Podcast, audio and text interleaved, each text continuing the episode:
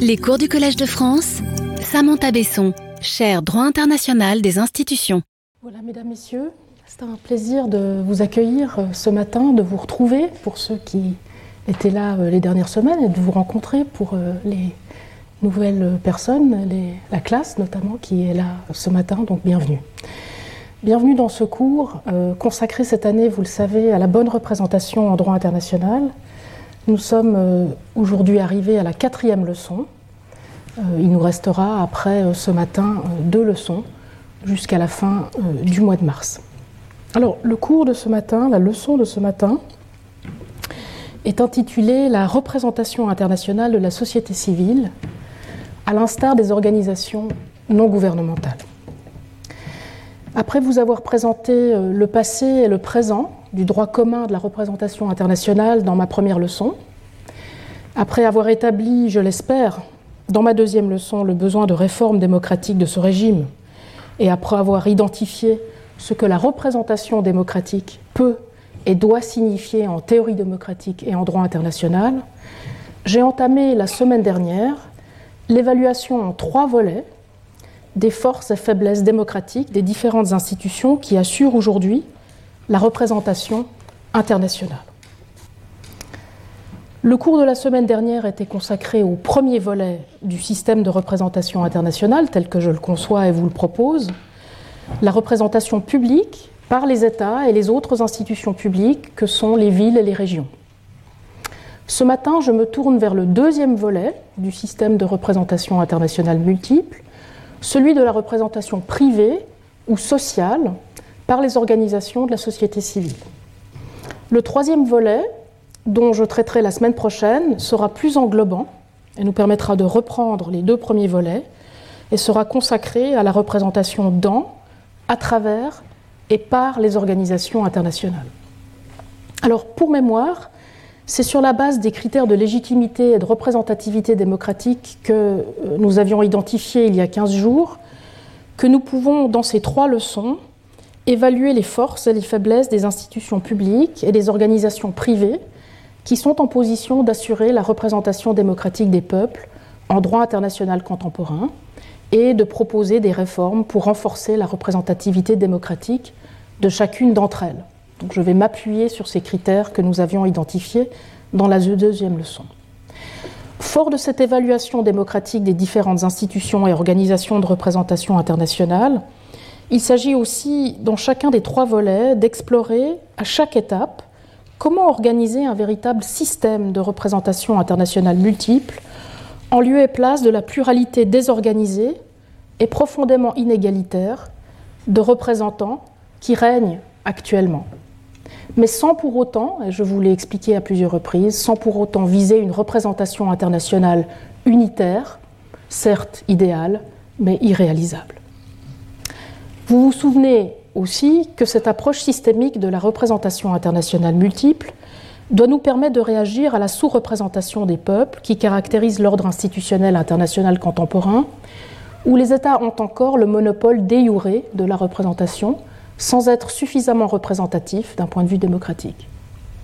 Mais le système vise à compléter cette représentation démocratique par les États, à la corriger, en tenant compte des forces, mais aussi des faiblesses démocratiques des diverses autres institutions publiques et organisations privées qui sont déjà impliquées de facto en tant que participantes à différents titres dans l'élaboration du droit international.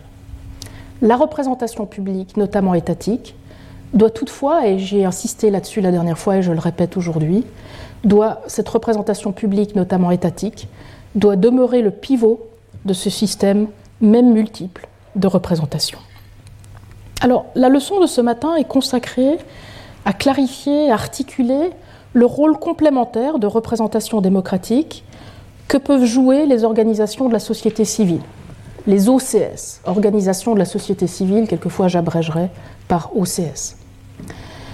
Donc, la leçon ce matin est consacrée à clarifier, articuler ce rôle complémentaire de représentation des OCS dans euh, le système de représentation internationale. Je me concentrerai tout particulièrement, vous le voyez à l'écran, sur les organisations non gouvernementales, ce qu'on appelle aussi les ONG, même si euh, la relation de ces ONG avec d'autres organisations de la société civile seront traitées, et même si j'essaierai de parler aussi souvent que possible des OCS en général, de manière englobante. Vous allez comprendre pourquoi dans un instant.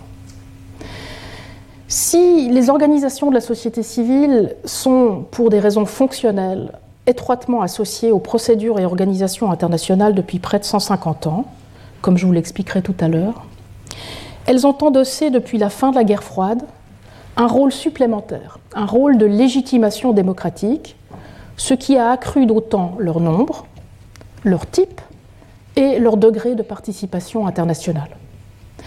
On ne compte plus aujourd'hui, et vous pourriez chacun m'en donner au moins dix exemples, les conférences et organisations internationales qui associent les organisations de la société civile à leurs délibérations, à leurs procédures de mise en œuvre, et dans presque tous les domaines du droit international. S'il y a de bonnes raisons de saluer la participation croissante de ces organisations d'un point de vue démocratique, et notamment des raisons qui tiennent à leur contribution délibérative, cette participation des organisations de la société civile est aussi une source de préoccupation du point de vue de la représentativité démocratique du droit international, et ces conditions doivent donc être soigneusement examinées. En effet, sans organisation du rapport de représentation sur lequel la participation internationale des organisations de la société civile repose, et sans son articulation à la représentation publique internationale, la participation de ces organisations peut amener à contourner l'égalité des États et à malmener ainsi l'égalité politique des peuples et des citoyens. En outre, certaines de ces organisations souffrent elles-mêmes de déficits importants de représentativité démocratique.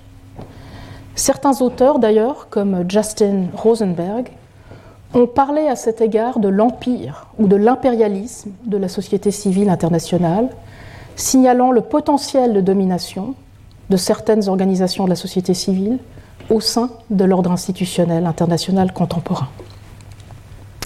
Alors, avec vous, ce matin, je procéderai euh, en trois temps.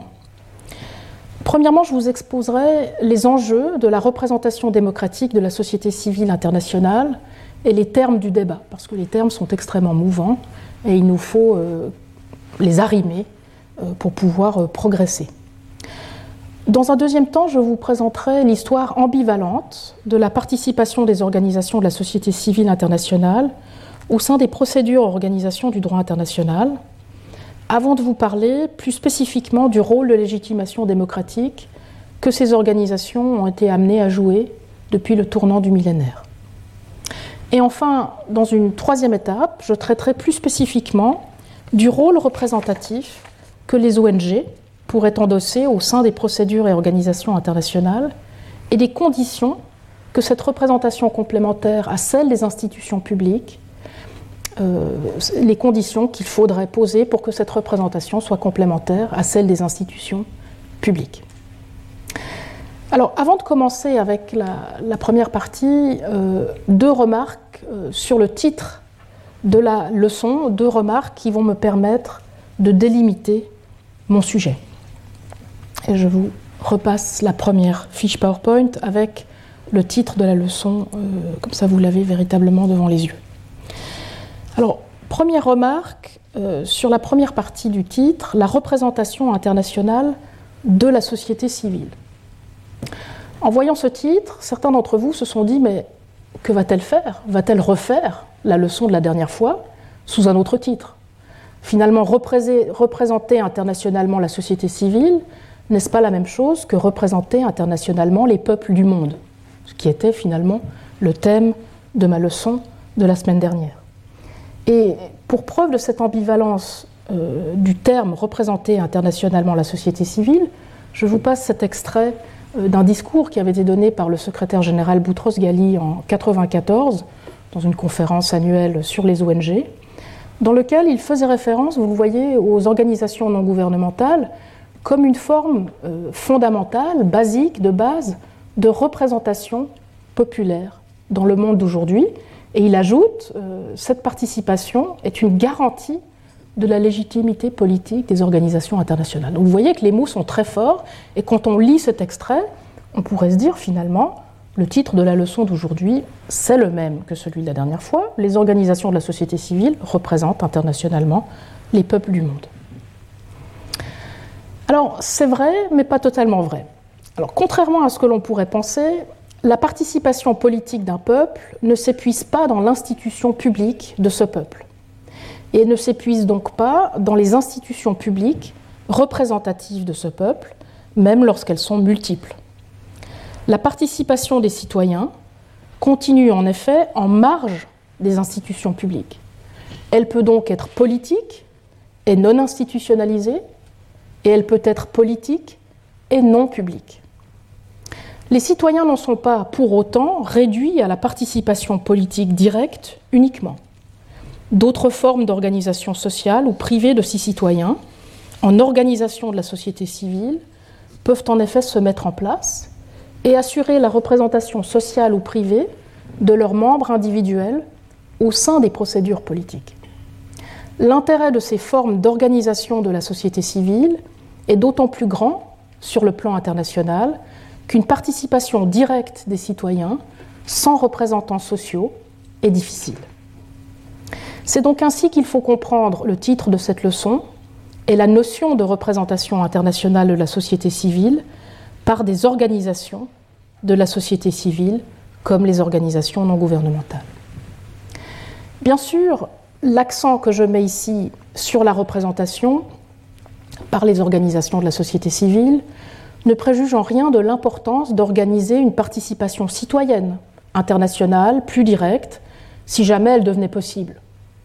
En tout état de cause, et comme j'ai eu l'occasion de l'expliquer dans la deuxième leçon, sans représentation, et donc sans organisation interne de la société civile en premier lieu, la participation internationale directe des membres de cette société n'est même pas concevable. Deuxième remarque, cette fois sur le deuxième volet du titre de la leçon, la représentation internationale de la société civile par les organisations non gouvernementales. Il ne s'agira pas ici de représentation conventionnelle à la façon du mandat de représentation d'autres sujets de droit international comme les ONG, euh, comme les États, pardon, par les ONG, voire de représentation conventionnelle entre ONG. Au contraire, il s'agira bien de représentation de la société civile par leurs organisations, dont les ONG. Il se peut bien sûr que des questions de représentativité démocratique se posent dans le contexte de la représentation des États par des ONG, mais ce ne sera pas mon objet ici. Donc voilà ce que je pouvais vous dire sur les deux parties du titre de la leçon et ce qu'il révèle de notre sujet euh, ce matin, et j'espère euh, que pour vous, la gradation, ou si vous voulez, le progrès par rapport à la leçon précédente est clair. Alors j'en viens maintenant à mon premier point, euh, les enjeux et les termes, puisqu'il nous faudra revenir aux termes, de la représentation démocratique de la société civile internationale. J'aurai euh, deux points ici, un point sur les enjeux, puis ensuite un point sur les termes. Comme je l'ai dit, élucider la question de la représentation internationale par les organisations de la société civile est essentiel pour la légitimité démocratique internationale en pratique. À ce titre, elle constitue un deuxième volet absolument nécessaire du système de représentation internationale multiple et un thème clé à traiter du point de vue de l'organisation non idéale de ce système, qui est l'objet de mon cours. À ce jour, toutefois, la question de la représentativité démocratique des organisations de la société civile demeure une lacune de la théorie de la démocratie globale contemporaine. Cela accroît d'autant l'enjeu de la leçon et la place même en porte-à-faux du discours majoritaire sur les organisations de la société civile et la démocratie internationale. Jusqu'ici, en effet, les débats ont surtout porté sur le rôle compensatoire de la participation internationale des organisations de la société civile. Les débats, à ce titre, ont été défensifs et réactifs. Ils visaient à réagir au déficit de la représentation étatique internationale. Le résultat, c'est que cette participation, qui pourtant n'est pas directe, dans la mesure où les citoyens ne participent pas directement aux procédures internationales, mais participent au travers d'organisations sociales, n'a été traité que sous un angle démocratique délibératif, avec peu d'égard pour sa dimension représentative d'une part, et pour son articulation avec les autres formes de représentation à l'œuvre en droit international d'autre part. Et pourtant, la participation internationale doit être organisée, elle doit être encadrée par la représentation internationale pour déterminer tant l'identité des participants que les modalités de cette participation. En outre, lorsque les participants sont des organisations, l'exercice effectif de leur droit de participation démocratique dépend de leur représentativité en premier lieu. En fait, et malheureusement, la représentativité démocratique des organisations de la société civile est un angle mort dans presque toutes les théories de la légitimité démocratique internationale. C'est le cas d'une part des nombreuses théories concentrées sur la démocratie délibérative internationale, qui ne traitent que peu d'attention aux questions de représentation. Cela concerne tout particulièrement les théories qu'on appelle dualistes de la démocratie internationale, qui opposent de manière duale précisément, d'une part la représentation élective étatique, à d'autre part la participation directe de la société civile. Mais la difficulté, cet angle mort, touche aussi, d'autre part, les théories qui abordent la participation des organisations de la société civile sous l'angle unique d'un droit de l'homme, un droit de l'homme collectif des organisations de société civile. Ces théories, en effet, se concentrent sur, sur le respect des droits des organisations elles-mêmes de participer, plutôt que sur les droits de leurs membres à être représentés dans le cadre de la participation internationale de leurs organisations. Il en découle tout naturellement une grande incertitude de nature organisationnelle à laquelle cette leçon propose de remédier. Ainsi, et premièrement, la notion organisationnelle de société civile, et dans son sillage celle d'organisation non gouvernementale, demeure sous-explorée. Pensez par exemple aux termes comme partie prenante, acteur non étatique, secteur privé, etc., qui pullulent et sont utilisés de manière interchangeable en droit international. Toutes ces notions profiteraient d'être examinées sous l'angle de la représentation organisation et sous l'angle de la représentation autorisation, et c'est ce que je propose de faire. Deuxièmement, les modalités de participation de ces représentants sociaux demeurent floues. Pensez par exemple aux multiples termes qui sont utilisés pour faire référence à cette participation association de la société civile, consultation, coopération, interaction, collaboration, partenariat, etc., etc. Toutes ces notions doivent être précisées de manière à pouvoir être organisées démocratiquement en complément des autres formes de participation dans le système de représentation internationale multiple. C'est l'enjeu de ce que Klaus Dingwert et Patricia Nance ont nommé la nouvelle bataille politique de la participation internationale. Mais il vaudrait mieux, si vous m'avez suivi jusqu'ici, définir cette bataille comme une bataille de la représentation internationale au sens large. Si ce défi organisationnel de la représentation internationale de la société civile n'est pas relevé rapidement, l'instrumentalisation de la participation de ces organisations par certaines personnes, par certains groupes privés, par certains États, voire par certaines organisations internationales qui se targuent de partenariat avec la société civile, se poursuivra au détriment de la représentation démocratique des peuples et citoyens du monde. Malheureusement pour nous, rien de tel n'est prévu dans le programme commun du secrétaire général des Nations Unies qui a été publié en 2021, donc la nouvelle feuille de route, si vous voulez, de la réforme des Nations Unies contemporaine, alors, c'est écrit un peu petit, mais je vous laisserai lire tout à l'heure. Vous verrez en lisant cet extrait, mais en général, le rapport, s'il vous intéresse, s'appelle Programme commun, notre programme commun de 2021.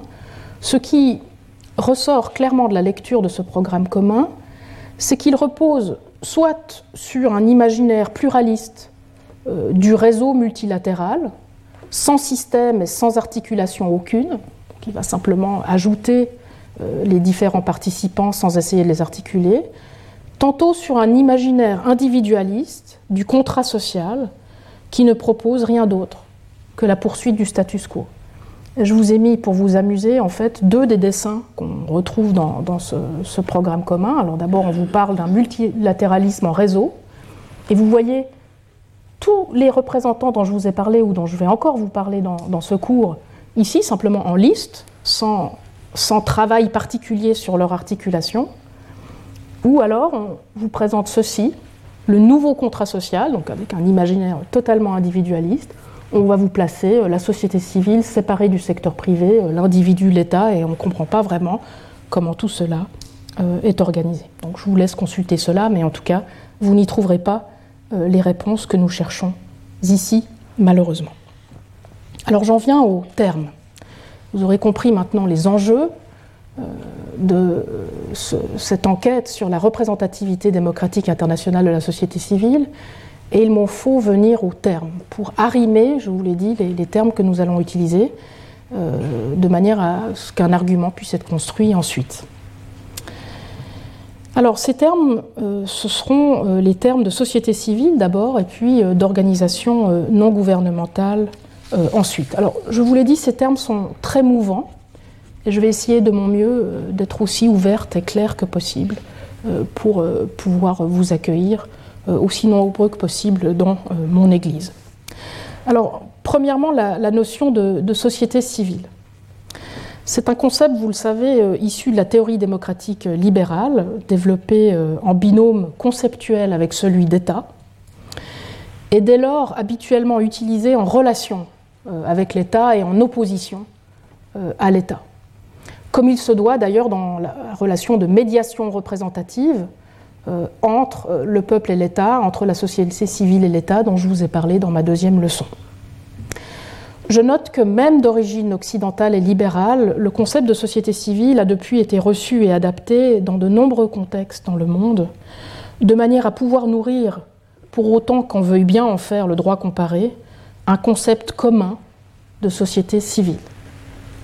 Alors dans le binôme État-société civile, la notion de société civile désigne négativement, en creux, la société non instituée. C'est la société qui correspond aux institutions publiques et qui, par le rapport de représentation-institution, a été instituée en public. Cette société n'existe donc que par opposition et en creux du peuple ou du public ainsi institué.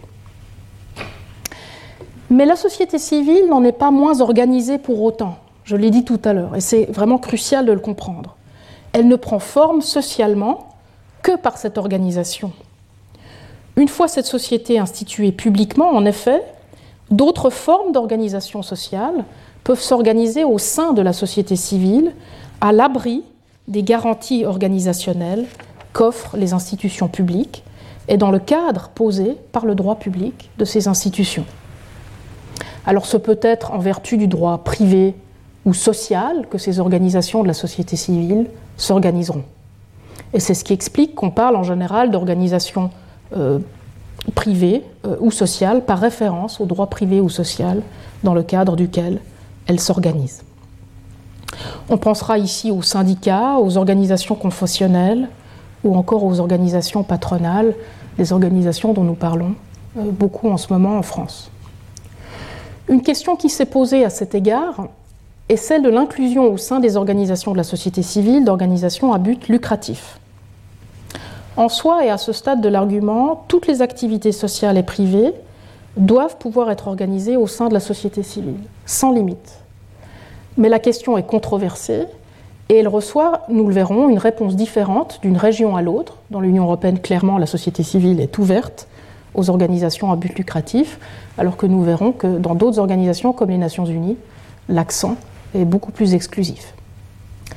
Ce qui distingue les organisations de la société civile des institutions publiques comme l'État tient donc à ce qu'elles n'ont pas reçu leur pouvoir des citoyens d'un peuple souverain institué publiquement en tant que tel, mais qu'elles ont reçu leur pouvoir des membres privés, des groupes sociaux qu'elles contribuent à organiser. Une fois organisées, les organisations de la société civile permettent aux citoyens de participer à la sphère publique et aux délibérations qui y ont lieu sans passer uniquement par leurs institutions publiques. Elles constituent donc une partie intégrante de l'espace politique qui comprend une sphère publique qui n'est pas nécessairement institutionnalisée et une sphère du public qui correspond aux institutions publiques. J'ai déjà eu l'occasion de l'expliquer l'an dernier. La théorie démocratique considère depuis longtemps les organisations de la société civile comme cruciales pour la bonne santé d'une démocratie délibérative. Leur existence rend la démocratie non seulement plus inclusive et plus participative, en permettant différents types de contestation, nous le vivons euh, ces jours-ci, mais aussi et surtout plus délibérative, en rendant le débat public plus pluriel. Ces organisations contribuent aussi à la construction dynamique et émancipatrice de la relation publique de représentation démocratique entre représentants et représentés, comme je l'ai expliqué dans la deuxième leçon, et n'en sont en fait pas séparables. Représentation implique participation et participation implique représentation. À ce titre, la participation des organisations de la société civile doit pouvoir inclure une participation à la prise de décision institutionnelle et non seulement à la délibération informelle. Même si les conditions de la légitimité démocratique des organisations de la société civile ne sont pas nécessairement les mêmes que celles des institutions publiques, elles se recoupent dans la mesure où, comme je viens de vous le rappeler, les organisations de la société civile jouent un rôle politique dans la sphère publique. Les critères de légitimité et de représentativité démocratique identifiés dans la deuxième leçon s'appliquent donc mutatis mutandis, et j'y reviendrai en détail, notamment sur le mutatis mutandis, dans la troisième partie de la leçon. Les organisations de la société civile dont il est habituellement question en droit international sont des organisations internationales. Et la société civile en question est elle aussi abordée comme internationale. Alors certes, me direz-vous, en l'absence d'un peuple international institué publiquement, hein, je l'ai répété à plusieurs reprises, la société civile est aujourd'hui encore avant tout nationale comme d'ailleurs la plupart des organisations de la société civile qui sont organisées en vertu du droit privé ou du droit social national. Mais cela n'empêche pas ces organisations de se considérer, de se présenter comme internationales, de par leur ouverture dans certains cas à des membres issus d'autres États et d'autres sociétés civiles, et de par leur champ d'activité international. On parle parfois aussi de manière négative, je l'ai dit tout à l'heure, d'acteurs non étatiques, mais ce terme est plus large et en général compris comme incluant les institutions publiques non étatiques, comme les villes ou les organisations internationales. Donc je le laisse de côté. Un autre terme utilisé pour les organisations de la société civile internationale est celui de parties prenantes, stakeholders, notamment dans le cadre de la participation des organisations de société civile aux organisations internationales. Alors ce terme aussi, je le laisse de côté, vous entendrez euh, tout à l'heure pourquoi. Il est issu du lexique managérial d'abord et il a colonisé avec d'autres termes de ce lexique, le lexique des organisations internationales depuis le tournant du millénaire. Et surtout, il est utilisé pour désigner les grands groupes d'intérêt au sein des organisations internationales. Les femmes, les travailleurs, les migrants, les enfants, etc. Comme si ces groupes préexistaient à leur propre organisation et sans qu'il soit forcément organisé d'ailleurs. Donc vous verrez aussi que cette, notion est, difficile, cette notion de partie prenante. Donc voilà pour le premier terme, société civile, organisation de la société civile. J'en viens maintenant au deuxième, la notion d'organisation non gouvernementale, ONG. La notion évidemment est tout aussi difficile et elle reflète, l'évolution de l'ordre institutionnel international. En effet, durant longtemps, c'était le même terme, organisation internationale, qui était utilisé pour désigner tant les organisations intergouvernementales que les organisations non gouvernementales, révélant ainsi l'hybridité publique-privée originelle des organisations internationales dont je vous ai parlé dans mon cours de l'an dernier.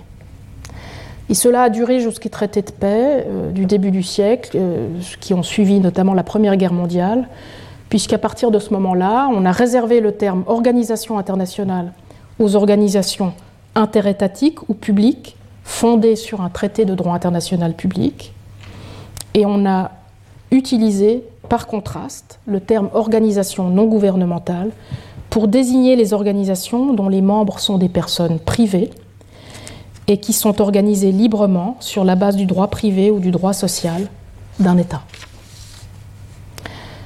Les ONG sont les organisations de la société civile internationale par excellence.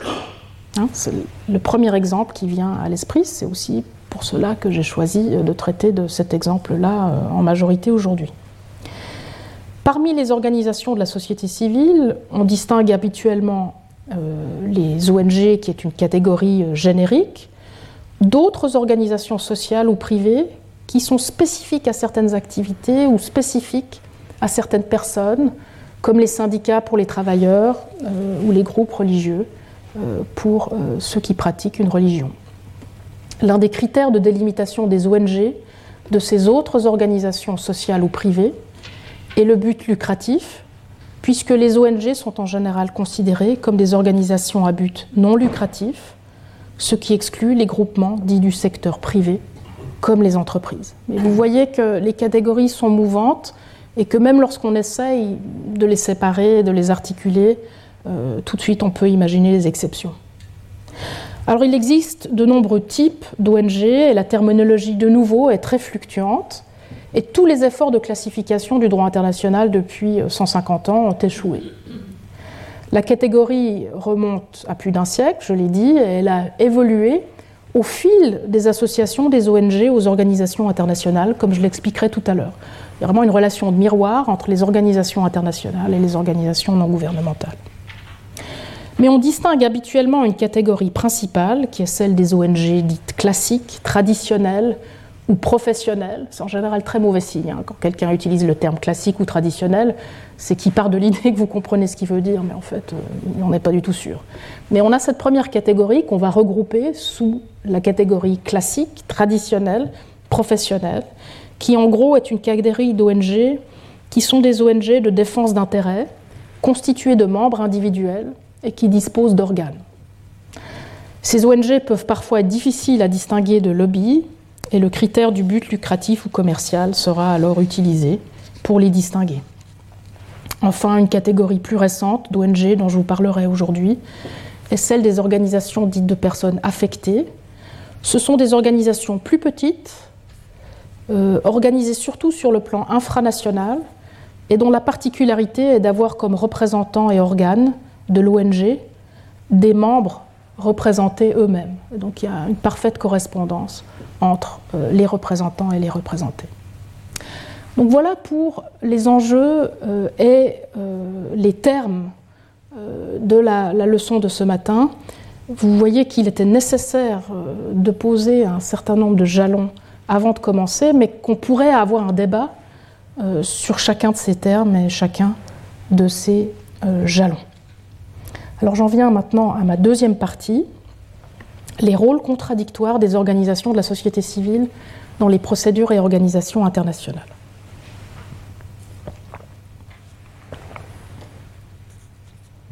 Comme j'ai eu l'occasion de le mentionner euh, il y a quelques minutes, les organisations de la société civile internationale ont fait leur apparition en droit international en même temps que les organisations internationales. On a vraiment, depuis le début, un rapport très intense, très intime entre les deux. Euh, il y a de cela à peu près 150 ans. Donc une relation de miroir. Euh, quand l'une évolue, l'autre évolue et, vice-versa. On peut distinguer deux grands types de rapports entre organisations de la société civile et organisations internationales. Le premier type de rapport, qui est le plus ancien des deux, et qui subsiste encore euh, très fortement jusqu'à aujourd'hui, est un rapport fonctionnel, un rapport instrumental qui met les organisations de la société civile au service des fonctions des organisations internationales. Par exemple, les organisations de la société civile euh, vont être euh, autorisées à interagir avec l'organisation parce qu'elles contribuent à l'information ou à l'expertise de l'organisation. Elles vont lui ramener des données, par exemple des données en matière de santé à l'OMS. Elles contribuent, deuxièmement, à la mise en œuvre de leurs droits. Donc on va les utiliser, les, inclure, les faire participer lorsqu'elles permettent de mettre en œuvre, de faire contrôler l'application du droit de l'organisation internationale. On va les utiliser comme des alliés de mise en œuvre. Et puis troisièmement, un troisième rôle, une troisième fonction des, des, organisations de la société civile au sein des organisations internationales, elles permettent de financer les organisations internationales ou de les aider à trouver des sources de financement. Donc ça, c'est le, premier rôle dont je vais vous parler dans mon premier point. Le second rôle, le second rapport entre organisations internationales et organisations de la société civile, qui date en gros de la fin de la guerre froide et du tournant du millénaire, est un rapport, euh, cette fois-ci, euh, plus clairement démocratique. Les organisations de la société civile sont autorisées à participer avec d'autres institutions publiques et organisations privées aux délibérations, aux procédures de décision des organisations internationales afin euh, d'y contribuer à la légitimation démocratique. Alors, dans ce qui suit, je vais vous présenter ces deux rôles à tour de rôle, hein, c'est le cas de le dire, euh, mais euh, comme je vous le montrerai euh, à la fin de mon deuxième point, ces deux fonctions se chevauchent encore beaucoup aujourd'hui, ce qui est source précisément de problèmes et de contradictions, d'où le, titre de la deuxième partie de la leçon. Alors je commence avec mon premier point, le rôle fonctionnel des organisations de la société civile. Ce, premier rôle, il a été absolument central à la mise en place et à l'effectivité des organisations internationales. Euh, c'est une question de cycle. Euh, vous verrez que la question cyclique ici, elle est essentielle et on fait un peu d'histoire ce matin pour qu'on comprenne où on en est aujourd'hui euh, dans, ce cycle. Alors, on peut distinguer au moins trois phases dans ce rapport instrumental entre organisation internationale et organisation de la société civile. La première, c'est celle de l'ouverture. en gros, cette phase s'étend de la date de création des premières organisations internationales à la fin du XIXe siècle jusqu'à 1945, euh, euh, création de l'Organisation des Nations Unies. La période se caractérise par une ouverture totale des organisations internationales aux organisations privées. Les organisations de la société civile participent aux délégations euh, généralement mixtes des États. les États vont déléguer des représentants qui comprendront des représentants publics de leur gouvernement, comme je vous l'ai expliqué la semaine dernière, mais aussi à cette époque-là, euh, des représentants de la société civile. Mais les organisations de la société civile participent aussi euh, et interviennent directement à l'époque comme représentantes au sein des organes des organisations internationales eux-mêmes, comme on a pu le voir euh, avec le tripartisme à l'OIT dès 1919. J'ai pris cet exemple déjà plusieurs fois et je le reprendrai aujourd'hui. On voit en 1919, quand l'Organisation internationale, internationale, du travail est créée, d'emblée, euh, un partage euh, dans certains organes du processus de décision euh, entre représentants étatiques et représentants de la société civile. Ces organisations privées, à l'époque, émanent des milieux techniques et scientifiques, économiques, sociaux, comme je l'ai dit à l'OIT avec les syndicats et le patronat, ou encore philanthropiques. Et d'ailleurs, euh, à l'époque, on ne fait aucune distinction entre ces différentes organisations. Euh, il n'y a pas du tout de distinction entre organisations à but lucratif et but non lucratif. Tout va bien. La justification de la participation de ces organisations de la société civile, alors, est exclusivement fonctionnelle. Les organisations de la société civile visent la réalisation des mêmes objectifs sociaux que les organisations internationales, y compris la production des mêmes biens publics, des mêmes intérêts publics internationaux, compris alors au sens économique du terme, que ce soit par exemple la paix, la sécurité ou la prospérité. Les organisations de la société civile sont d'ailleurs parfois conçues comme des alliés des organisations internationales pour peser sur les États euh, membres qui seraient récalcitrants. Euh, on approuve euh, le lobbying des organisations de la société civile sur les États membres. Donc ça, c'est la première phase, la phase de l'ouverture. Ensuite, on a une deuxième phase qu'on peut appeler la phase de la sélection, qui s'étend de 45, 1945 environ, jusqu'aux années 70, et donc qui prend fin avec le début de la guerre froide. La justification euh, fonctionnelle première de la participation de la société civile euh, demeure intacte. Il s'agit toujours d'informer et d'apporter une expertise neutre et complète aux organisations internationales, y compris lorsqu'elles adoptent du droit international. Et l'idée est toujours que les organisations de la société civile sont au service des mêmes intérêts publics que les organisations internationales.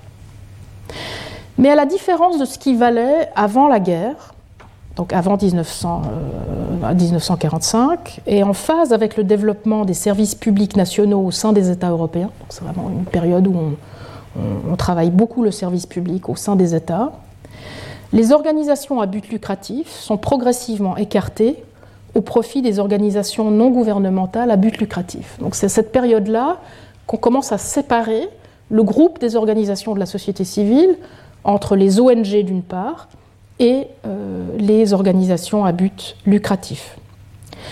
La participation euh, des ONG se fait en outre désormais par la consultation uniquement et au travers des organes des organisations internationales exclusivement. Il n'est plus question de participation directe des ONG aux procédures des organisations internationales, et il n'est plus non plus question d'une insertion de ces ONG au sein des délégations étatiques qui deviennent purement gouvernementales. Alors l'article 71 de la Charte des Nations Unies confirme euh, cette approche sélective du rôle des organisations de la société civile au sein euh, de l'ONU c'est l'article euh, fondateur qui permet, euh, dès 1945, à ce qu'on appelle le Conseil économique et social, qui est un organe des Nations Unies, de mettre en place un système qu'on va appeler, sur le modèle du système d'accréditation des représentants gouvernementaux dont je vous ai parlé la dernière fois, va permettre à l'ECOSOC de mettre en place un système d'accréditation aussi, mais pour les ONG. Un système d'accréditation qui équivaut à un système de sélection quantitatif, parce qu'on ne va pas pouvoir accepter toutes les ONG, et qualitatif, puisqu'on va cibler euh, certaines ONG uniquement, euh, auxquelles on va reconnaître par l'accréditation un statut consultatif. Et les critères d'accréditation de l'ECOSOC à l'époque prévoient que les relations consultatives euh, peuvent être établies avec des organisations non gouvernementales, bénévoles ou à but non lucratif, pour autant que leurs objectifs correspondent à ceux de l'ECOSOC, c'est-à-dire des objectifs euh, sociaux. Alors, le système onusien d'accréditation à des fins fonctionnelles a ensuite été repris dans tous les mécanismes et agences onusiens.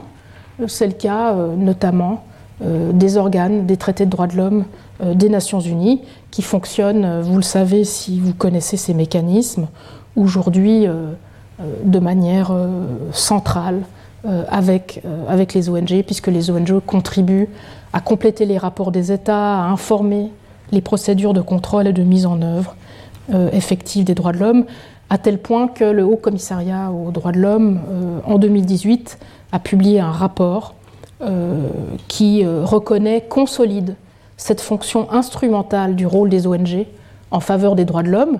Mais si vous lisez ce rapport de 2018, c'est tout à fait intéressant, et que vous tapez le mot démocratie, vous verrez qu'il apparaît, que trois fois en gros dans l'introduction euh, du rapport. Et donc on voit bien que le rôle des ONG dans euh, les mécanismes onusiens de droits de l'homme est un rôle véritablement instrumental et pas du tout un rôle de représentation euh, démocratique. La troisième phase de cette période de rapport fonctionnel entre organisation de la société civile et organisation internationale s'entame dès les années 70 et se terminera avec la fin de la guerre froide. C'est une phase, euh, vous l'aurez compris, de fermeture. Donc après l'ouverture et la sélection, on referme tout. La période reflète, vous le savez, les fractures idéologiques au sein d'organisations internationales qui sont désormais devenues universelles, euh, des fractures Est-Ouest, des fractures euh, Nord-Sud.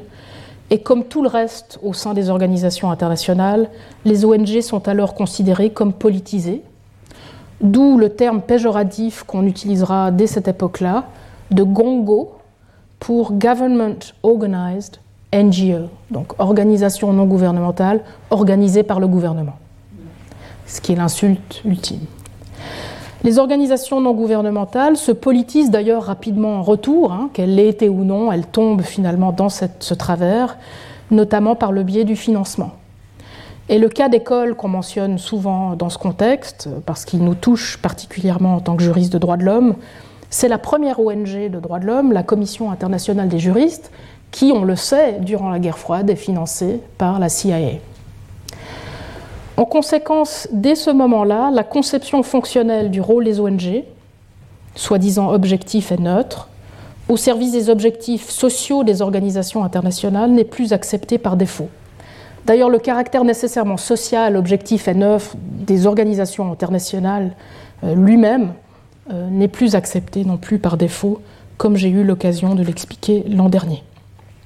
Et la participation des ONG au moment de la fermeture va donc être soumise à des contrôles encore plus stricts, et c'est ce qui explique euh, qu'en 96, la résolution 96-31 euh, qui est la résolution qui encadre justement l'accréditation des ONG par le Comité euh, économique et social des, Nations Unies, par l'ECOSOC, que cette résolution va être durcie et encadrer beaucoup plus strictement l'accréditation des ONG.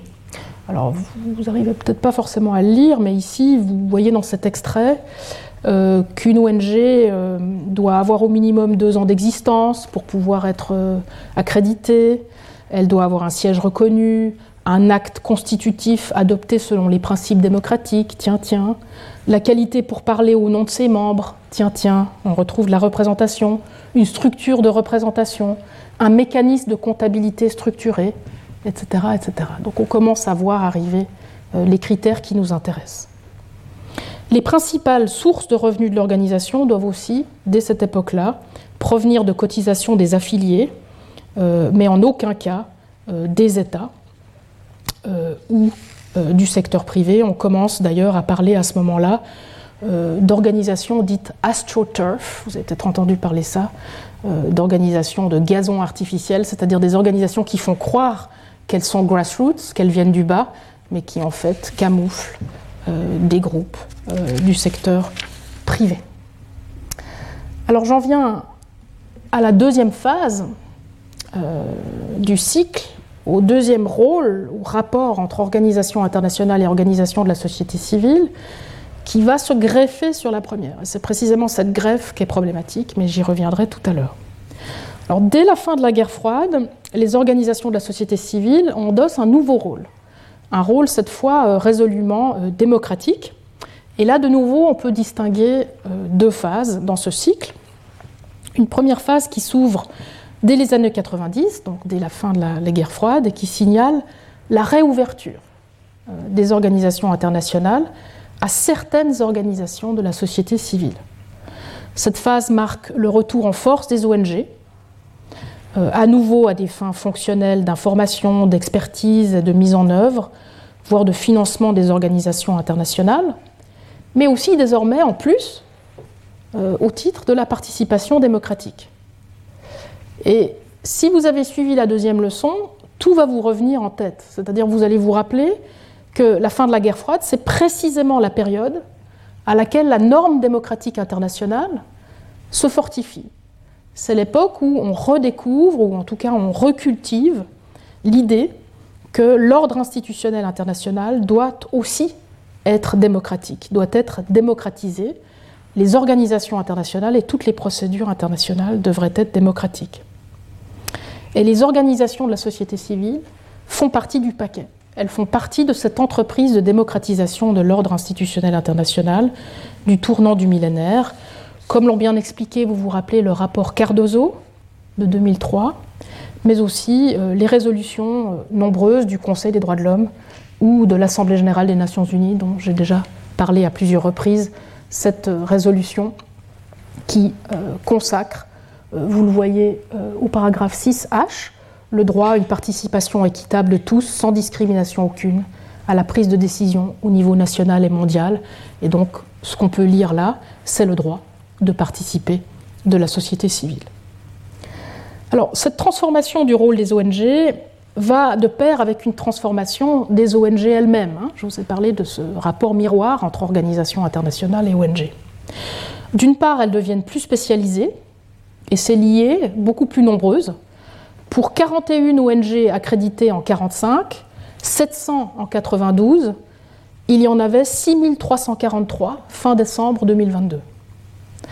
D'autre part, les organisations de la société civile deviennent plus présentes au sein des organisations internationales et impliquées dans de nombreux cadres normatifs internationaux. Euh, on compte plus, euh, dans les années 90-2000, euh, les conférences internationales dans lesquelles la société civile a fait la différence. Le sommet de Rio, évidemment, c'est l'exemple célèbre, mais aussi pour ceux qui s'intéressent à la justice pénale internationale, la négociation du statut de Rome. Sans, sans, les organisations, nous ne serions pas parvenus au même résultat.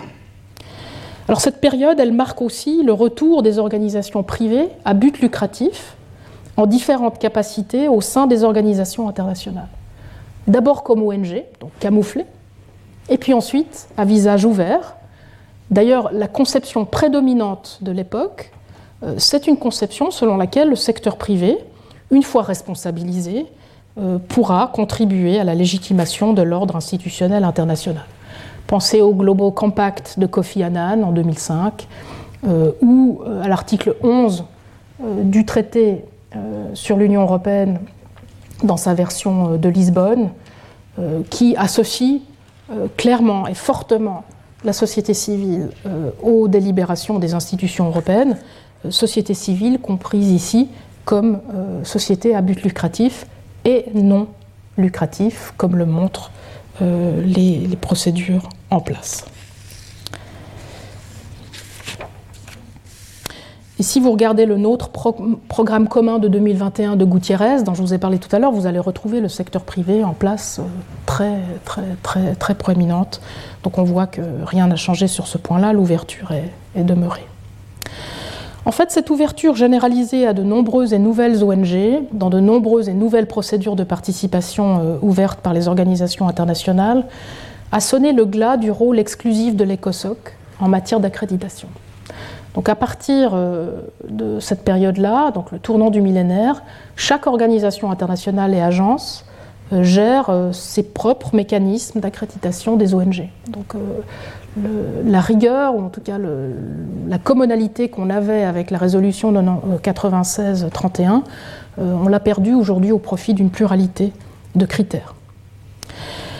Une deuxième phase qui a débuté il y a à peu près une dizaine d'années, c'est encore difficile de, parler de phase, euh, réagit à euh, cette réouverture aux ONG du tournant du millénaire, et c'est celle du recentrage.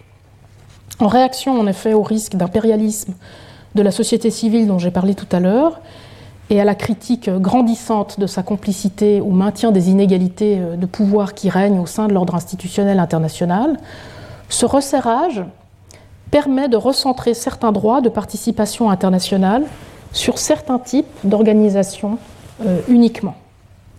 le mouvement, il est venu d'où? Ben, Il est venu du bas, il est venu des ONG elles-mêmes, et euh, avec un écho très rapide au sein de certaines organisations internationales.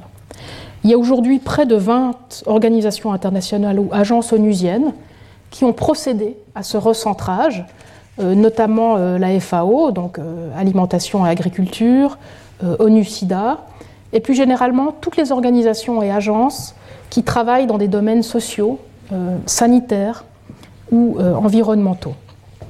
Et ce qui caractérise cette phase de recentrage, euh, ce qui caractérise ces nouvelles formes de participation des ONG au sein de ces organisations et agences, c'est la participation désormais active et directe des ONG aux procédures de décision. Donc il n'est plus simplement question de consultation, mais il se passe quelque chose ici de beaucoup plus actif. Quant aux nouvelles ONG qui sont créées, elles aussi, elles changent. Elles ont la particularité d'être plus petites, souvent infranationales, je l'ai dit, et surtout, c'est capital pour comprendre ce qu'il se passe, elles ont pour représentants des personnes représentées qui participent dans et par leur ONG à l'identification d'intérêts communs et à leur mise en œuvre. Je vous donnerai un seul exemple ici, Via Campesina pour les paysans, où on voit bien que les représentés se représentent eux-mêmes. Et mon collègue Jochen von Bernsdorf désigne ce type d'ONG par le terme organisation de personnes affectées, pour bien montrer euh, la nouvelle construction, le nouveau sens ici euh, de l'ONG, qui se construit en distinction nette des ONG classiques et qui va parfois jusqu'à renier le titre d'ONG elle-même. il y a tellement de discrédit aujourd'hui sur le titre d'ONG que ces nouvelles organisations de personnes affectées euh, veulent se démarquer du modèle de l'ONG mandatée par des membres pour défendre des intérêts prédéterminés. Euh, ici, les ONG, ce sont les membres. Elles rejettent aussi le modèle conventionnel privé de la représentation en vigueur au sein des ONG depuis la fin du XIXe siècle, un hybride fonctionnel, je vous l'ai dit, de la représentation juridique issue du croisement entre le droit des sociétés et le droit du mandat. Donc on voit vraiment quelque chose euh, qui est en train de, se produire. On le voit bien, cette nouvelle phase dans les rapports entre organisations internationales et organisations de la société civile est le contre-coup de l'ouverture démocratique de la fin de la guerre froide et marque un tournant représentatif. Ce qui caractérise cette nouvelle phase, c'est la conscience de l'importance de la représentativité démocratique des organisations de la société civile. Mais malheureusement pour nous, ou heureusement, sinon il n'y aurait pas de travail euh, pour moi ici, ce recentrage démocratique à la fois de la notion d'ONG et des modalités de participation des ONG aux procédures et organisations internationales n'a pas encore fait son chemin dans toutes les procédures et organisations, de loin pas. Surtout, l'articulation à la représentation par les autres institutions publiques qui participent n'est jamais faite. En fait, l'approche démocratique du rôle des organisations de la société civile demeure dominée tant en pratique qu'en théorie par une conception naïve et peu sophistiquée selon laquelle les organisations de la société civile ne seraient que des participantes, des parties prenantes à l'élaboration du droit international en tant qu'elles-mêmes et sans devoir être autorisées et contrôlées par les membres de la société civile pour qui elles agissent. Cette posture, si cette posture résiste, hein, si elle, se maintient, c'est qu'elle tient à deux difficultés. L'une réside dans le mélange entre les approches fonctionnelles et démocratiques des rapports entre organisations internationales et organisations de la société civile, dont je vous ai parlé tout à l'heure, et l'autre dans l'opposition entre participation et représentation, en théorie et en droit, de la représentation internationale. Je vais vous parler maintenant euh, de, ces deux difficultés et de comment elles freinent, si vous voulez, le, tournant représentatif des ONG. Premièrement, le chevauchement problématique entre les justifications fonctionnelles et démocratiques de la participation des organisations de la société civile en droit international contemporain. Ce chevauchement reflète l'ambivalence plus générale, dont je vous parlerai la semaine prochaine, en une approche purement technique des organisations internationales, dont la légitimité serait fondée sur les résultats, hein, ce qu'elles nous apportent, d'une part, et une approche beaucoup plus politique des organisations internationales qui voient leur légitimité fondée sur des procédures démocratiques, d'autre part. Comme indiqué précédemment, la justification fonctionnelle de la participation des organisations de la société civile au sein des procédures et organisations internationales demeure omniprésente en pratique il y a, je vous l'ai dit, au moins trois justifications instrumentales qu'on va voir flotter à chaque fois qu'on parle des ONG dans le contexte des organisations internationales. Euh, par exemple, à l'OMS, hein, c'est hyper présent. La contribution à l'information et à l'expertise. Sans les ONG, l'OMS n'arriverait pas à mettre la main sur toutes les données qu'il lui faut. À la mise en œuvre du droit des organisations internationales. Et enfin, à leur financement. Et on va retrouver ces justifications fonctionnelles dans les modalités de participation internationale qui sont ouvertes aux organisations de la société civile au sein des organisations internationales. Par exemple, on va euh, parler de consultation euh, ou euh, d'information ou encore d'assistance à la mise en œuvre. Alors ce mélange entre approche et justification fonctionnelle et démocratique complique l'évaluation et la réforme des modalités de la participation des organisations de la société civile, lorsque la justification fonctionnelle au service de fonctions technocratiques des organisations internationales contredit la justification démocratique, ou du moins n'encourage pas l'accréditation des mêmes ONG. Euh, celles qui seront plus représentatives ne seront pas forcément celles qui peuvent amener des moyens financiers euh, ou qui peuvent euh, aider à apporter des informations. Et c'est ce grand mélange de justification fonctionnelle et démocratique qui fait parler certains auteurs comme Ayelet Berman de la fausse légitimation que semble offrir la participation des parties prenantes, comme les ONG, aux procédures des organisations. Et c'est en réaction à cette légitimité démocratique de façade que la suite de cette leçon s'érige, à la fois de manière critique, vous l'aurez compris, puis constructive. Mais deuxième problème, outre ce grand mélange des justifications fonctionnelles et démocratiques, L'interprétation contemporaine de la norme démocratique internationale appliquée à la société civile, elle aussi nous freine. Cette norme démocratique internationale, je vous l'avais expliqué la semaine dernière, euh, il y a 15 jours, pardon, souffre en effet euh, de la réduction de la démocratie représentative internationale à la démocratie électorale ou élective. Hein, c'est la même difficulté qu'on rencontre en France. Quand on parle de démocratie représentative, tout le monde comprend démocratie élective uniquement. Et donc on va souffrir de cette même opposition entre représentation et participation dans la norme démocratique internationale. Si la représentation internationale est habituellement réduite au mandat électif, et donc aux États, la participation démocratique, elle, est considérée comme exercée de manière directe par la société civile, et donc sans lien nécessaire aucun avec la représentation. Et le rapport Cardozo, je vous avais dit la dernière fois, euh, très clairement distingue la représentation élective, c'est pour les États, et puis la participation directe, c'est pour la société civile. Et il n'y a pas de lien entre les deux. Alors, comme je l'ai expliqué euh, plusieurs fois, la représentativité démocratique doit être participative pour une construction mutuelle du rapport de représentation entre représentants et représentés. Et à l'inverse, la participation démocratique ne peut pas être organisée et surtout être égalitaire sans représentation. Et c'est d'ailleurs bien ce qui ressort si vous lisez attentivement l'observation générale 25 de 96 du Comité des droits de l'homme des Nations Unies, on voit bien que le Comité des droits de l'homme insiste sur la dimension nécessairement représentative des affaires publiques avant de pouvoir y participer et sur la nécessité de protéger la capacité de s'organiser de la société civile au titre du droit de participer. Donc on sent très bien euh, que, que ce lien entre représentation et participation est fait ici. Alors le temps est venu d'organiser la participation des organisations de la société civile aux procédures internationales comme une forme de représentation démocratique, tant à l'interne, quant à la représentativité des organisations de la société civile, que sur le plan externe de l'articulation démocratique de la représentation par la société civile avec la représentation par les États. Et c'est ce que je vais faire maintenant dans ma troisième partie avec vous.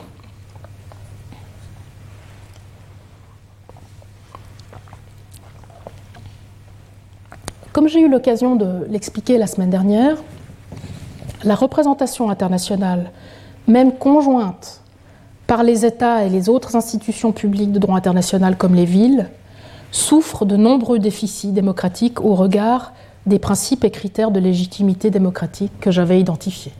Vous rappelez les déficits sur le plan du contrôle populaire effectif ultime, sur le plan de l'égalité politique, sur le plan de la contestabilité délibérative et enfin sur le plan des droits de l'homme. Alors ces déficits peuvent être compensés par l'association complémentaire d'organisations de la société civile en tant que représentants privés ou sociaux de certaines personnes qui seraient sinon exclues des processus d'élaboration du droit international. Mais cela implique, et je viens de le rappeler, de considérer que lorsque ces organisations sont impliquées dans le processus d'élaboration du droit international, ce qui est déjà le cas, elles agissent comme des représentantes et donc elles aussi doivent être contrôlées effectivement par les personnes qu'elles prétendent représenter. Et je procéderai euh, en trois points. D'abord les forces comparatives, ce qu'apportent euh, les ONG ici en matière de représentation démocratique internationale. Ensuite les faiblesses comparatives. Et enfin la manière euh, de corriger tout cela de manière systématique. Alors je commence avec mon premier point les forces comparatives des ONG en matière de représentation démocratique internationale. Ça, je pense, ça va être le point le plus simple pour nous tous à comprendre parce que nous avons d'emblée cette intuition positive. La participation croissante des organisations de société civile comme les ONG aux procédures et organisations internationales peut être considérée comme particulièrement légitime si on la compare aux représentants publics qu'on a vus la dernière fois. En effet, les organisations de la société civile ont en principe un lien particulier, plus intime avec leurs membres que les institutions publiques qui rassemblent les citoyens qui peuvent être très différents. Si ce qui caractérise un peuple institué est d'être uni dans la diversité, on pourrait dire que ce qui caractérise un groupe social organisé est d'être divers dans l'unité. Les organisations de la société civile sont mises sur pied par, des personnes qui ont un ou plusieurs intérêts communs à spécifier, mobiliser et défendre, et qui sont donc en principe beaucoup plus proches les unes des autres sur le plan de leurs intérêts et de leurs jugements qu'elles ne sont de leurs concitoyens dans leur ensemble, au sein du même peuple. Et cela vaut même si ces organisations de la société civile sont organisées de manière à traiter de ses intérêts sur le plan international, et même si elles rassemblent des membres qui sont issus de plusieurs États et qui sont donc physiquement éloignés. Il suffit de penser ici aux liens transnationaux entre membres que peut tisser une organisation syndicale, transnationale, ou une organisation écologique. En fait, c'est précisément la force de ce lien social continu entre membres nationaux et internationaux qui permet aux organisations de la société civile de remplir le rôle de transmission ou de lien entre les plans internes et internationaux de la délibération. Un rôle capital pour la continuité entre la démocratie, entre les institutions publiques nationales et les organisations internationales dont je vous ai parlé dans la première leçon. La proximité des organisations de la société civile avec leurs membres explique à son tour pourquoi elles sont généralement plus susceptibles d'être contrôlées par eux, plus égalitaires et plus ouvertes à la contestation délibérative que les États, trois critères de la légitimité démocratique identifiés dans la deuxième leçon. En fait, cette force représentative comparative des organisations de la société civile leur permet de corriger ou du moins de compenser certains des déficits démocratiques qui affectent les institutions publiques que je vous ai présentées la semaine dernière. Alors j'en prendrai euh, deux ici, deux déficits des États et des villes sur lesquels la contribution comparative de la représentation par les organisations de la société civile peut faire une différence. La première, c'est l'exigence démocratique du contrôle populaire effectif ultime. Euh, je vous ai dit la dernière fois que les États ont beaucoup, les, les, représentés euh, des États, les citoyens, ont beaucoup de peine à exercer un contrôle populaire effectif ultime sur l'agenda international de, leurs États et notamment de leur gouvernement.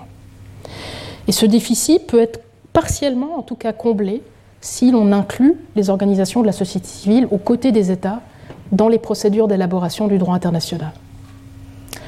D'une part, les ONG permettent de donner la parole à des personnes non représentées ou insuffisamment représentées, comme les peuples sans État ou les peuples d'États non démocratiques.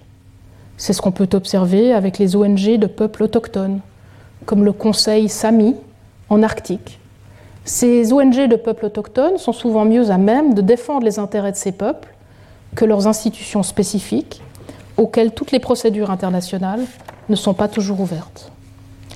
D'autre part, lorsque l'agenda international d'un gouvernement ne peut pas être suffisamment contrôlé par son peuple dans un cadre électoral, et qu'un contrôle parlementaire ou populaire de cet agenda n'existe pas en droit interne, hein, ce qui est le cas de la plupart des États, certaines ONG permettent aux citoyens qui en sont membres de peser plus directement sur les négociations internationales et d'influencer la politique internationale de leur gouvernement en retour sur le plan national.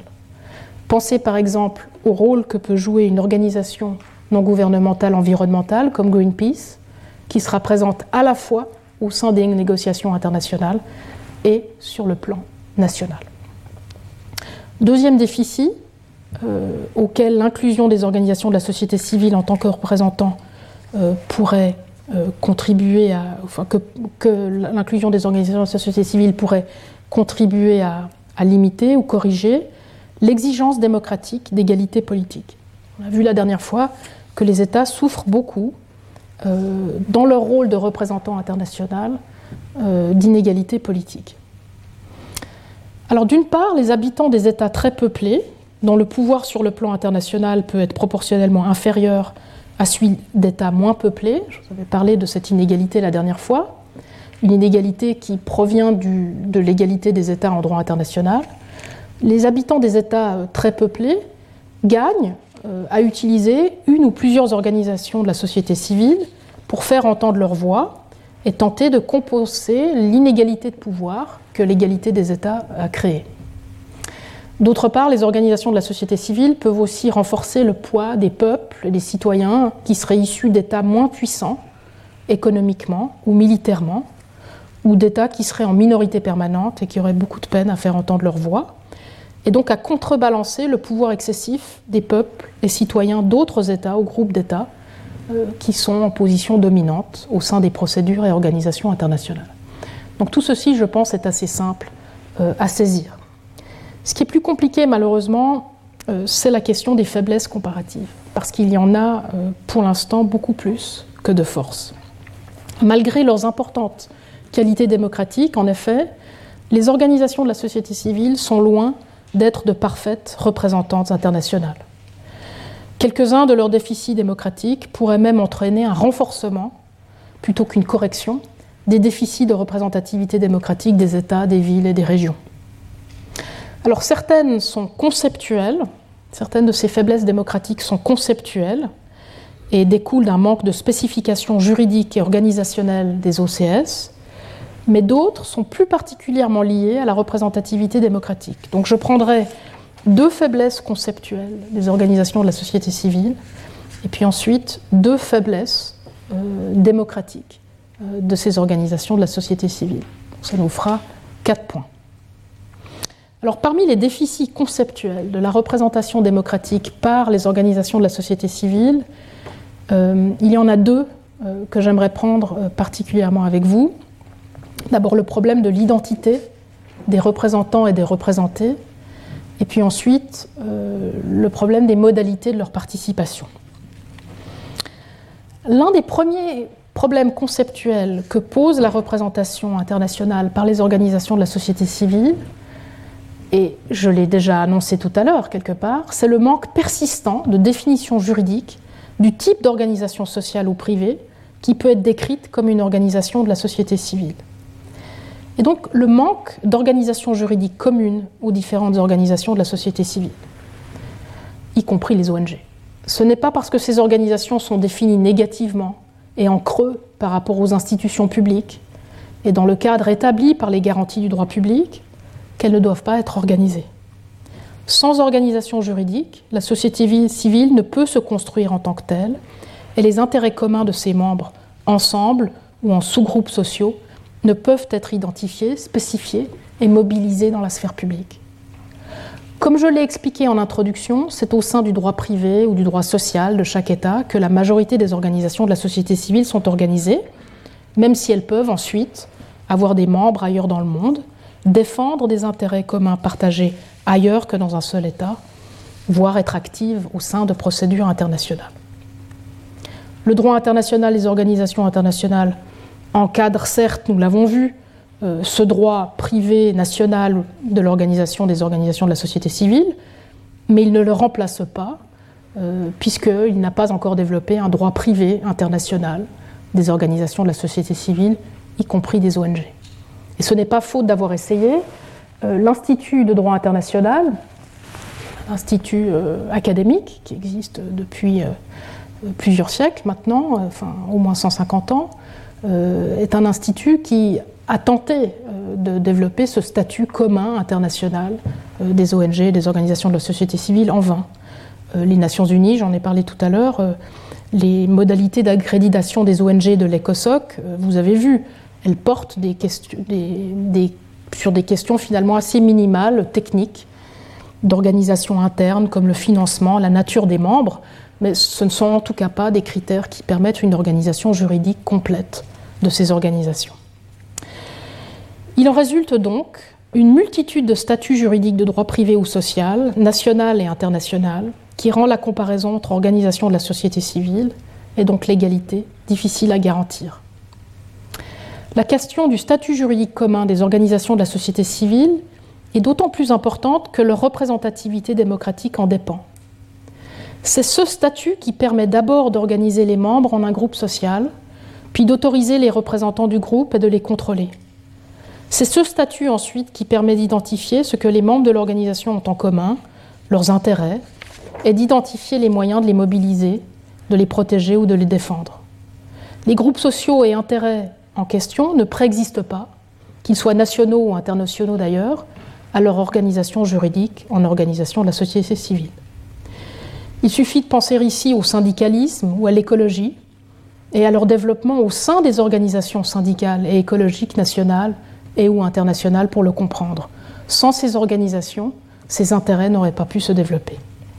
Il est bien sûr loisible, me direz-vous, aux organisations de la société civile de défendre des intérêts publics qui sont déjà identifiés au sein d'institutions publiques. Cependant, la question de la dimension internationale de ces biens demeure ouverte en l'absence d'institutions publiques internationales complètes, comme je l'ai expliqué l'an dernier, et surtout la publicité douteuse des organisations internationales contemporaines fragilise l'identité et le contenu de ces biens, et surtout l'autorité d'une organisation de la société civile à s'en prévaloir demeure ouverte. Pourquoi ces intérêts publics-là et pas d'autres? Et pourquoi cette organisation société civile-là serait-elle à même de les défendre plutôt qu'une autre? Deuxième problème conceptuel, euh, c'est qu'il manque aussi une définition juridique de la participation de ces organisations aux procédures et organisations internationales. Et par extension, il nous manque une articulation de cette participation à celle des institutions publiques comme les États et les villes. Ainsi, si l'on voulait aujourd'hui établir une liste des différents types de participation des organisations de la société civile aux procédures et organisations internationales, avec des différences bien sûr d'une organisation à une autre, voici à quoi cette liste ressemblerait. Les ONG sont autorisées à observer, consulter, décider, informer, collecter des données, régler des différends, saisir des tribunaux, fournir des ressources, collaborer techniquement ou encore aider à la mise en œuvre. Il y a véritablement à boire et à manger dans cette liste et l'on retrouve le mélange et la tension entre objectifs instrumentaux et objectifs politiques que j'ai mentionnés précédemment. Le résultat, c'est que l'on sait très peu sur la manière exacte dont les organisations de la société civile sont censées interagir avec les États et les autres institutions publiques au sein des organisations et procédures internationales. Elles ont parfois les mêmes droits que les États, et lorsque leurs droits diffèrent, l'articulation exacte aux droits des États n'est pas précisée, par exemple en cas de contradiction. À nouveau, cette multitude de droits de participation rend la comparaison et par extension l'égalité, difficile à garantir et surtout ne protège pas contre le contournement des États au sein de ces procédures. Alors, la seule proposition qui est souvent avancée dans la littérature, euh, qui correspond d'ailleurs à, la proposition originelle, c'est de donner une voix, mais pas de vote, aux organisations non gouvernementales, euh, ce qui est dans la droite ligne de l'approche purement délibérative de leur participation, et semble impliquer une répartition claire des rôles. Le problème de cette conception, c'est qu'elle ne correspond plus depuis longtemps à la pratique d'élaboration du droit international, où les organisations de la société civile se voient régulièrement octroyer un pouvoir de décision. Et très souvent, les procédures internationales, de toute façon, n'impliquent pas de processus de vote formel et permettent donc une prise d'influence de tous les participants autorisés. Dans ces cas-là, pour l'instant, il n'existe aucun moyen de distinguer entre la participation d'un représentant autorisé de la société civile qui aurait une voix et la capture par une organisation privée. Donc voilà pour les deux premiers déficits conceptuels qui sont euh, particulièrement douloureux, comme vous le voyez, que nous n'avons pas rencontrés avec les institutions publiques, parce que les institutions publiques ont un statut juridique. Elles ont des modalités de participation qui sont prévues par le droit interne et international. Deuxième groupe de déficits, les déficits spécifiquement démocratiques de la représentation par les organisations de la société civile. Et je reprendrai mes deux déficits favoris, euh, le problème du contrôle populaire effectif ultime et le problème de l'égalité politique.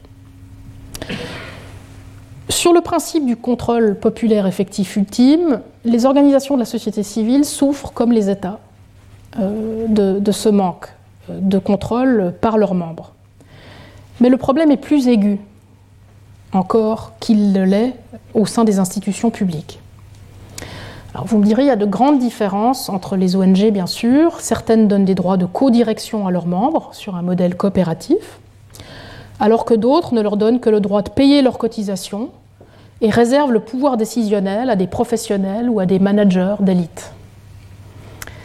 Mais contrairement aux institutions publiques, ce que nous savons, c'est que la plupart des organes dirigeants des organisations de la société civile ne sont pas élus, que ce soit au niveau international ou national.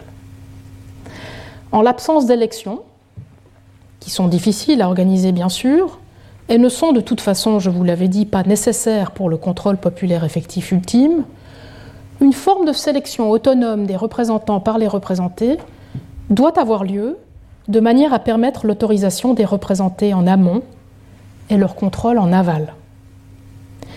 Et c'est cette autorisation et ce contrôle qui sont rarement donnés. D'une part, en effet, au lieu de l'autorisation des représentés, de nombreuses organisations de la société civile ne font que prétendre représenter les intérêts des personnes non représentées ou insuffisamment représentées par des institutions publiques dans les procédures et organisations internationales. Mais l'autodésignation du représentant, hein, le fait de simplement prétendre représenter, ne suffit pas à autoriser. Ce risque de l'autodésignation, de la prétention à représenter, est d'autant plus fort que certaines grandes ONG distinguent entre la qualité de membre qui est ouverte à tous et tous dans le monde et sans limite, et la qualité de celles et ceux dont elles prétendent protéger les intérêts, qui ne sont pas forcément membres de ces ONG, comme par exemple les migrants, les enfants, les femmes ou encore les journalistes. La disqualification de la simple prétention à représenter vaut aussi si cette prétention se fait sous la forme d'une auto-représentation. C'est-à-dire même si cette prétention est justifiée par le mimétisme entre représentant et représenté, ou par un lien d'appartenance collective, comme dans le cas des ONG de peuples autochtones ou de certaines organisations de personnes affectées, qui prétendent représenter parce qu'elles sont, elles ont pour membres euh, les représentés et pour euh, euh, organes ces mêmes représentés qui œuvrent comme représentants. Comme je l'ai bien expliqué dans la deuxième leçon, la représentation est aussi bien distinctive que descriptive. Elle doit permettre aux représentants de se distinguer autant que de ressembler aux représentés. la reproduction de groupes préexistants par la représentation risque de reproduire et de renforcer des minorités permanentes, plutôt que de leur permettre, si elles le souhaitent, de s'émanciper par leur réorganisation sociale. C'est d'ailleurs bien le problème des catégories préexistantes de parties prenantes que l'on va rencontrer au, sein de certaines organisations internationales, qui sont des catégories qui préexistent l'organisation et qui donc maintiennent, perpétuent une certaine forme de minorité permanente. D'autres organisations de la société civile vont justifier leur prétention à représenter, non pas par leur ressemblance aux représentés, mais par leur capacité à représenter, et notamment par leur expertise. Mais à nouveau, il ne suffit pas d'être capable de représenter effectivement pour représenter légitimement. C'est au représenté d'en juger et d'en décider librement par l'autorisation en amont, puis le contrôle en aval. Et je reviendrai sur cette question de la représentation épistémique, hein, de cette prétention à représenter parce que l'on sait mieux qu'ont certains experts en droit international dans la sixième leçon. Donc il y a un problème au niveau de l'autorisation, mais il y a aussi un problème au niveau du contrôle ex post, en aval, des, par les, des représentants par les représentés.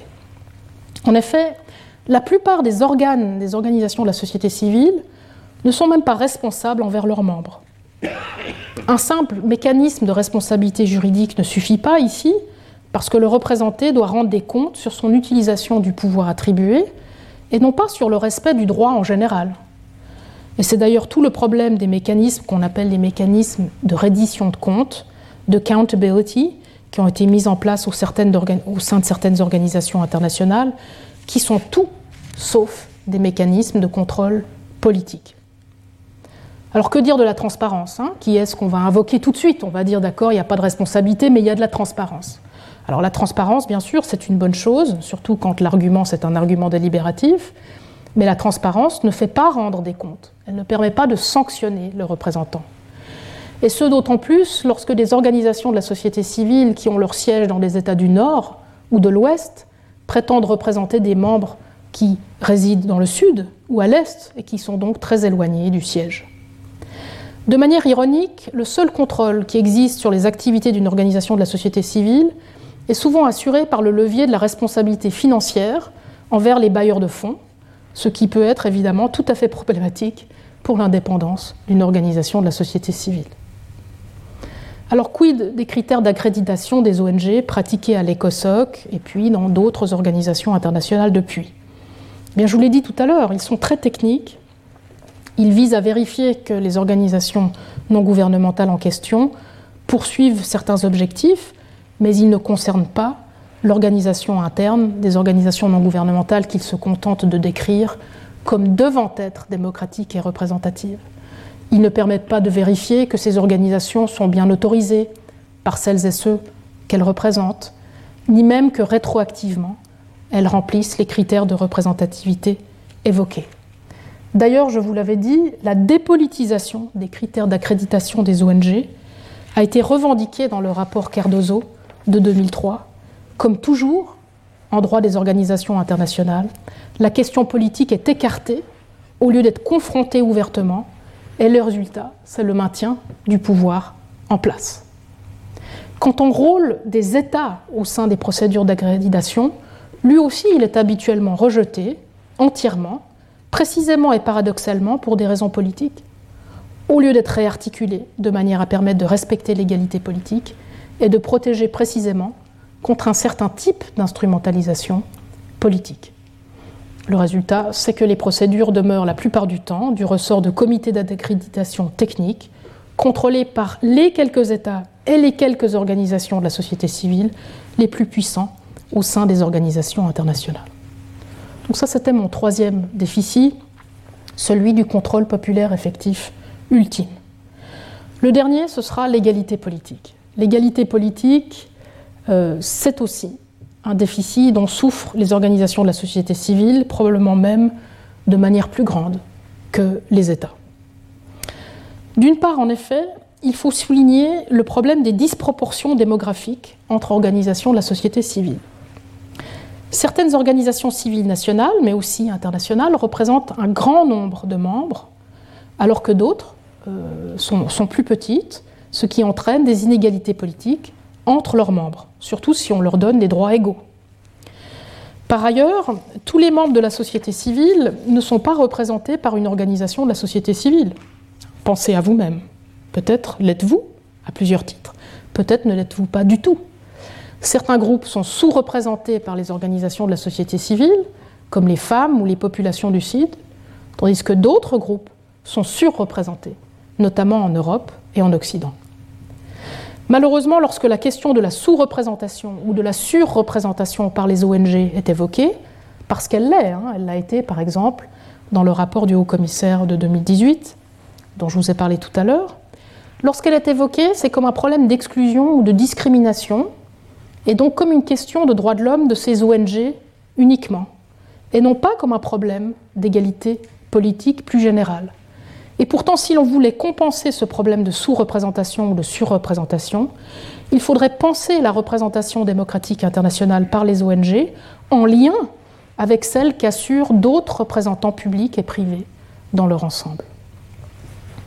D'autre part, il existe aussi des déséquilibres de pouvoir informel entre organisations de la société civile.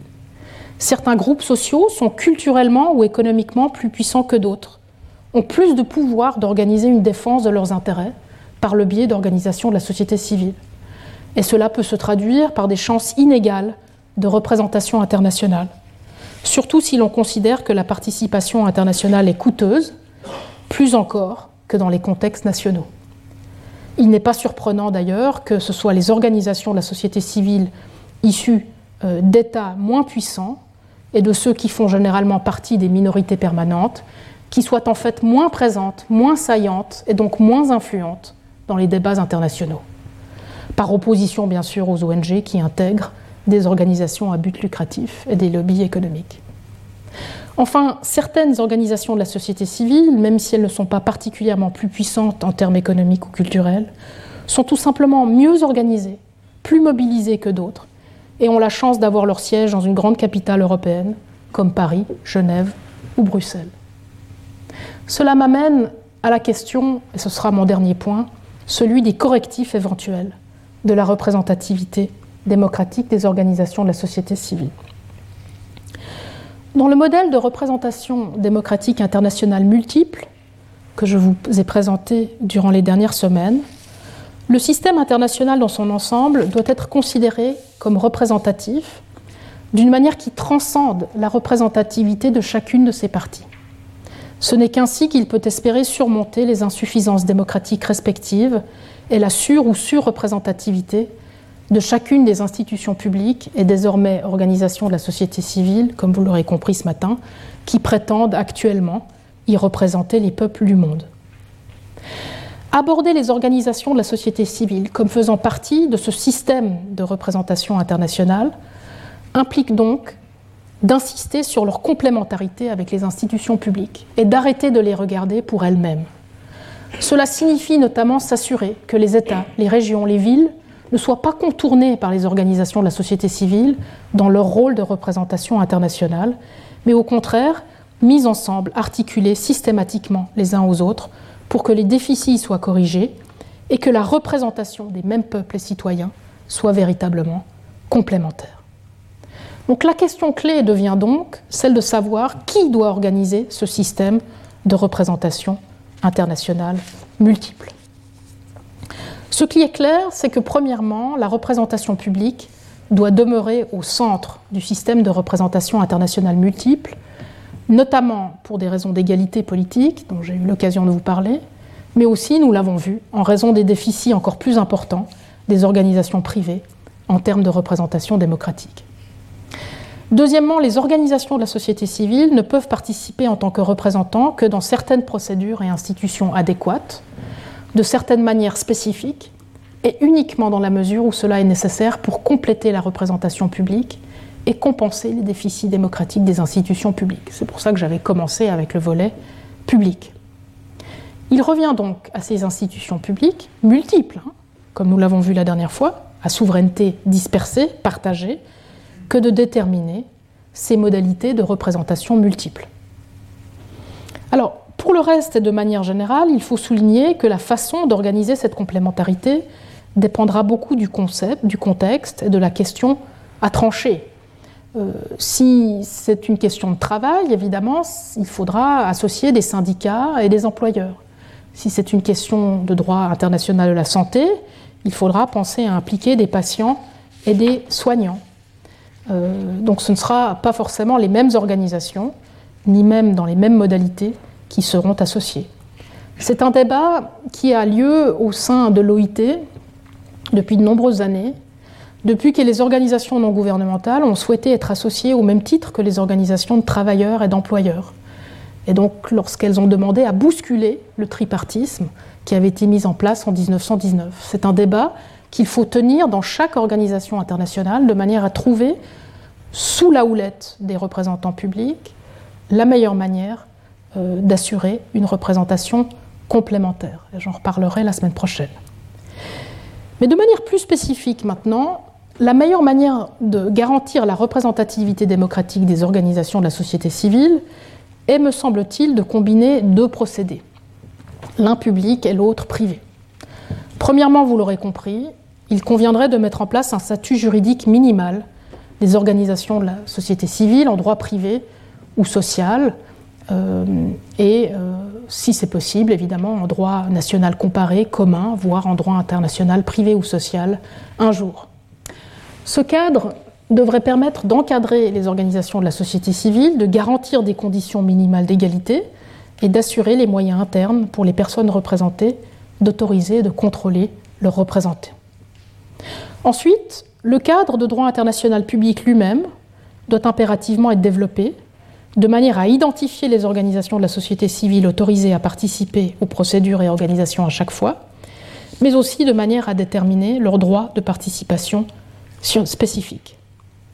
C'est après tout, euh, comme je l'ai démontré dans la deuxième leçon, une obligation de droit international des droits de l'homme. Hein, rappelez-vous le fameux article 25A du pacte euh, international sur les droits civils et politiques.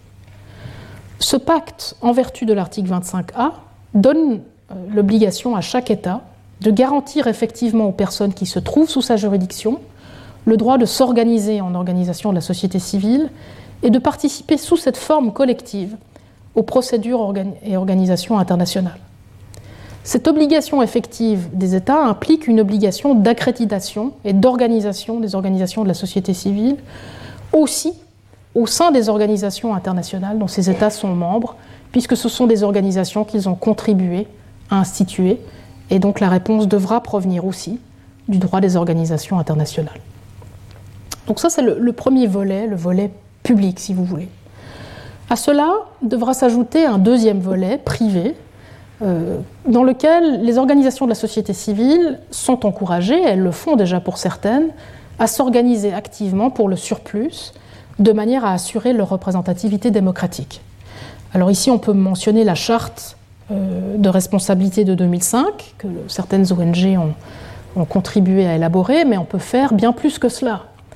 Euh, par exemple, sur le plan du contrôle populaire effectif ultime, euh, on pourrait organiser des élections périodiques.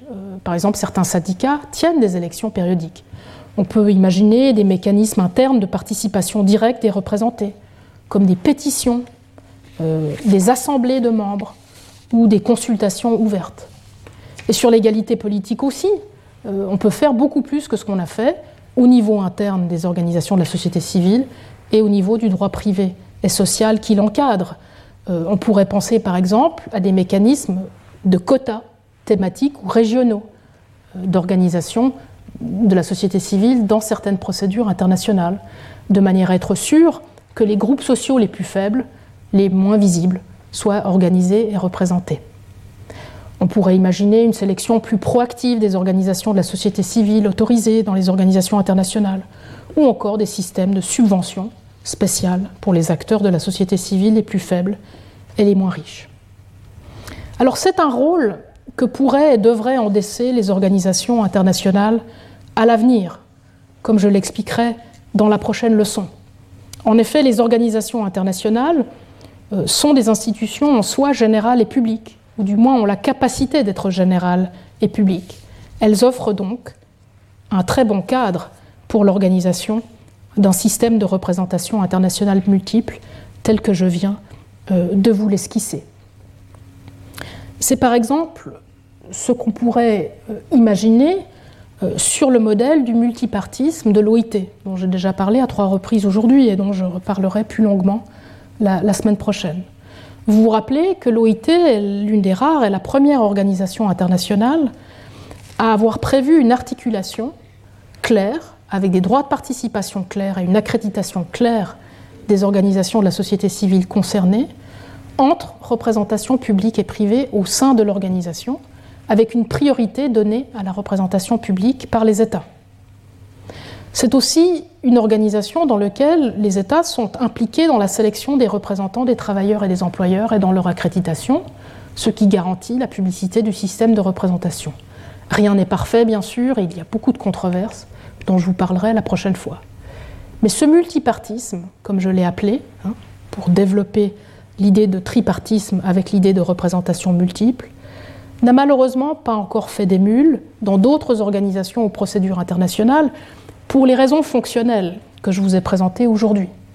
Mais rappelez-vous que le secrétaire général des Nations Unies, en 1996 déjà, appelait à ce que ce modèle soit généralisé, en tout cas exploré, pris sérieusement au sein d'autres organisations internationales, euh, de manière à pouvoir devenir un système de représentation internationale multiple.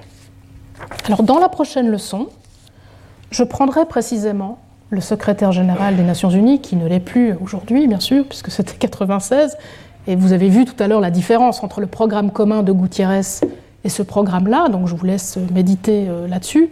Mais je prendrai le secrétaire général des Nations Unies de 96 au mot, et euh, j'explorerai avec vous, si vous le voulez bien, dans euh, cette cinquième leçon, le troisième volet institutionnel de la représentation internationale multiple, le volet englobant, cette fois-ci, de la représentation dans, à travers et par les organisations internationales. Voilà, je vous souhaite une excellente fin de journée et je me réjouis de vous retrouver la semaine prochaine, si tout va bien. Merci. Retrouvez tous les contenus du Collège de France sur www.colège-2-france.fr.